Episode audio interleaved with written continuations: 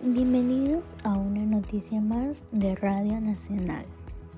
Nos encontramos aquí en el sector de la Florida Norte en la cooperativa Luis Vélez Benítez, donde muchos moradores se están quejando del mal estado de las calles. Nos comentan que llevan alrededor de cuatro meses y la obra del municipio no avanza. En esta época de lluvia se les hace muy complicado el ingreso y la salida de muchas personas a sus domicilios.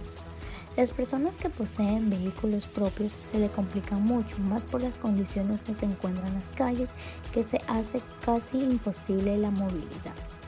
Por las noches esta zona se ha vuelto muy sólida y poca transitada, ya que como no hay acceso de poder ingresar por aquí deciden tomar otras rutas alternas.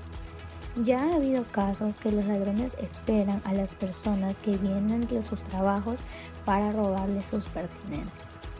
La comunidad pide ayuda y que logren terminar las obras lo antes posible.